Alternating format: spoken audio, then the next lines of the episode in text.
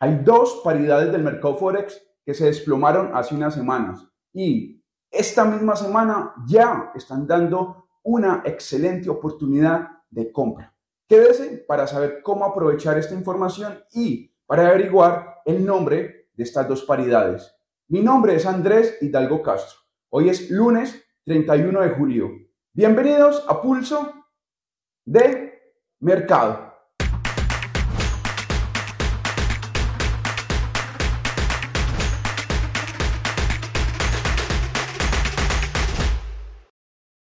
Esta no es una asesoría. Recuerden que resultados pasados no garantizan resultados a futuro. Tampoco son señales de compra ni de venta.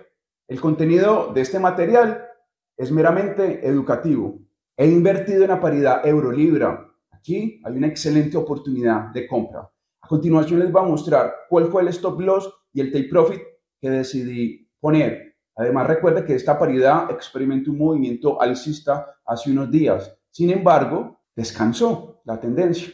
Tras este descanso, se abrió esta interesante oportunidad. A continuación, analicemos el euro libra. En el euro libra tenemos como nivel clave el 0,8620, que justo ahí he ubicado mi take profit. Proyecto que la paridad va a buscar este nivel. Recuerden que, y como ven aquí en la gráfica, hace unos días experimentó un movimiento alcista, sin embargo, ya ha descansado. Eh, de ese movimiento. Es decir, caímos y hemos perforado incluso a la baja el promedio móvil de 200 en este marco de tiempo. El promedio móvil azul que ven en pantalla es de 28. Noten cómo hemos probado este promedio móvil de manera insistente y según lo que he estudiado con el promedio móvil de 28 y este contexto que tenemos me lleva a proyectar que en cualquier momento el precio va a perforar el promedio móvil de 28 y va a buscar el 0,8620. Lo está probando mucho. Si realmente el euro libra va a ir a la baja, no prueba tanto. Bien, contemos aquí, por ejemplo, cuántas veces hemos probado el promedio móvil de 28 en este marco de tiempo. Más de, aquí veo más de cuatro veces, ¿lo ven? Eh, tenemos un soporte, que lo ven aquí en pantalla. Entonces, en el euro libra eh, ejecuté una operación compradora con mira hacia el 0,8620. Es probable que a lo largo de la presente semana o inicios del próximo mes eh, gane y lleguemos al profit. Recuerde que esta no es una señal, les estoy narrando lo que estoy haciendo. Ahora recordemos lo siguiente, la tendencia alcista que tuvimos hace unos días, aquí la ven, nos dejó este máximo, por ahora no voy a buscar este máximo. Mi objetivo, vuelvo y repito, será el 0,8620, que ahí hay un imbalance. Entonces, déjeme su comentario, su opinión. ¿Será que esta operación va a resultar ganadora? Yo diría que sí. Es una operación bien estudiada, bien estructurada. Eh, cuando hablo de bien estructurada, es que mi argumento técnico es sólido. Son indicadores eh, que uso, un sistema de trading que aplico desde hace muchos años. Y bueno, estos son los este es mi análisis técnico en el Eurolibra y está la proyección que he hecho. El canadiense yen está en manos de nosotros los alcistas y todo apunta que vamos a tener este control durante mucho tiempo. Vamos a conducir la paridad durante cientos de pips al alza. A continuación les voy a mostrar en qué punto exacto ejecuté una operación compradora y cuál es mi objetivo. En el canadiense yen ejecuté una operación hacia esa dirección, mirando hacia los 109.00. Para ser más preciso, mi take profit está en un 109.20. El stop loss es el que ven aquí en pantalla. Les recuerdo que esta no es una recomendación de compra ni de venta, ni una señal. Les estoy mostrando mi cuenta de trading, lo que estoy ejecutando. El aspecto técnico del dólar yen se parece un poco al del canadiense yen. Estamos ante la posibilidad, bueno, hay una alta probabilidad de que tengamos una lateralidad. Lo digo por cómo se está comportando el promedio móvil de 28 ante el promedio móvil de 200 y lo digo también como eh, cómo se ha comportado el precio frente al promedio móvil de, de 200, ha perforado de abajo hacia arriba y viceversa. En cualquier momento vamos a ver que esta lateralidad eh, se va a marcar mucho más. En este momento veo esta oportunidad entonces de compras hacia los 109,20. Eh, estos son los dos indicadores que, que, uso. Las dos medias móviles también podemos usar un parabolizar. un RSI, a ver, sobre el RSI Pongamos una RSI de 14 y les muestro rápidamente una, una idea de trading. Algo que podemos hacer con este RSI de 14 es que, bueno, tengo el nivel 70-30. La operación compradora la podría liquidar una vez aparezca una divergencia en este RSI de 14 en gráficos de dos horas. Ahí ya liquido. Bien, eh, de esa manera podríamos estirar un poco más el take profit. El take profit está en 109,20 si no lo recuerda, pero también podemos hacer algo dejar solo el stop loss y dejar como take profit el momento en que aparezca una divergencia. De esa forma podríamos estirar mucho más la ganancia. Es difícil de calcular hacia dónde, pero sería mucho más allá de los 109,20. Eh, yo voy a usar los 109,20. Eh, déjeme su comentario. ¿Qué voy a usar como, como take profit? ¿La divergencia o el nivel que, que les expuse previamente? También en el euro neozelandés hay una oportunidad de compra. Definitivamente está la semana de las compras y bueno, eh, es casualidad.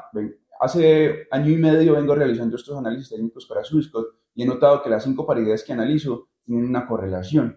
Eh, bueno, aquí en el euro neozelandés veo una oportunidad para ir hacia un nivel clave. A continuación les voy a mostrar con mucho más detalle cuál es el precio exacto que usé para entrar, cuál es mi stop loss, cuál es el límite de ganancia, como ya les he dicho, y también les voy a mostrar qué tan sana está la tendencia alcista. A continuación analicemos el euro neozelandés.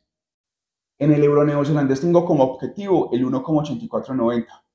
La franja en la cual desde la parte técnica veo conveniente ejecutar una compra está entre el 1,80 y 1,7800. Ahí en esa franja va a estar la oportunidad de comprar. Stop loss es el que ven aquí en pantalla. Tengo la media móvil de 28 y el promedio móvil de 200 como indicadores a vigilar. Eh, vemos aquí que la tendencia va fuerte. Notamos como en este marco de tiempo están usando el promedio móvil de 28 como soporte.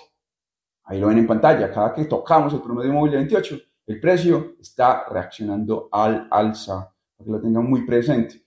Eh, por otro lado, también eh, tengan muy en cuenta algo, ir en contra de este movimiento alcista no es conveniente. ¿Quién se atreva a ir a la baja en el euro neozelandés, no le va a ir bien, porque el hecho de que el precio se esté comportando de esta forma con el promedio móvil de, de 28, el hecho de que el promedio móvil de 28 esté por encima del promedio móvil de 200, que el precio esté por encima de los dos promedios móviles en este marco de tiempo, eh, me dice que la dirección es alcista y que esa orientación hay que respetarla. Y bueno, esto, digamos, le da mucho más fuerza a mi narrativa de que el euro neozelandés va a buscar el objetivo ya mencionado, aquí en pantalla lo vuelvo a, remarcar. Euro neozelandés, bueno, ¿qué otra cosa puedo decir del euro neozelandés? ¿Qué pasa si me toca el stop loss? Pues naturalmente, si la paridad me llega a tocar el stop loss que ven aquí en pantalla, si llega a este nivel, yo, yo diría que ya la narrativa alcista se diluye. Para ser mucho más preciso, el nivel está, estaría en el 1,7400, para dejarlo claro. Eso, eso lo usaría como, ese lo usaría como nivel de referencia. Si el euro neozelandés llega ahí, ya mi narrativa alcista queda desvirtuada.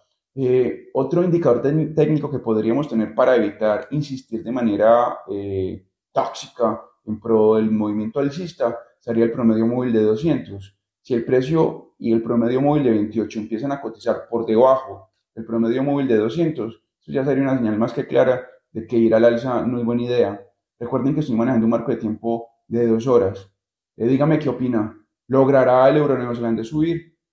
Veo este movimiento muy claro y diría que en el próximo análisis técnico que haré para Swissquote ya estaremos con una nueva ganancia.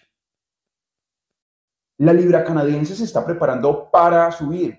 Todo desde la parte técnica está muy claro.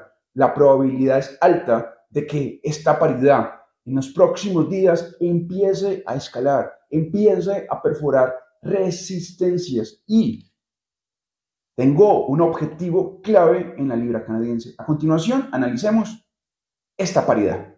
La libra canadiense, después de formar un claro soporte por debajo del promedio móvil de 200 en gráficos de 4 horas, empezó a escalar al alza. Ahora, el objetivo de los alcistas está en el 1,7200. 1,7200. Sí, claro, aquí ya ejecuté una operación compradora. Recuerden lo siguiente, mientras la paridad esté por encima del soporte, para dejarlo mucho más claro, mientras la paridad cotice por encima del promedio móvil de 200 en gráficos de 4 horas, seguiré con mi narrativa alcista.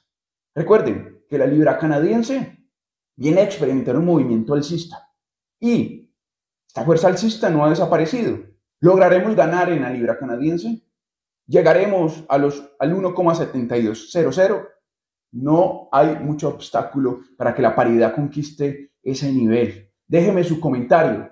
Esta operación ya la ejecuté y voy ganando.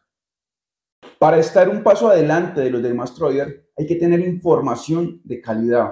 Mañana, desde Chile, Rodrigo Águila estará dando información técnica, noticias y la opinión en lo que respecta al mercado de acciones e índices bursátiles. A todos ustedes les hago la invitación para que activen la campana de notificaciones, dejen un comentario y, y un like. Estaré atento a esas opiniones que dejen aquí. Muchísimas gracias por ver Pulso de Mercado. Nos vemos el próximo lunes.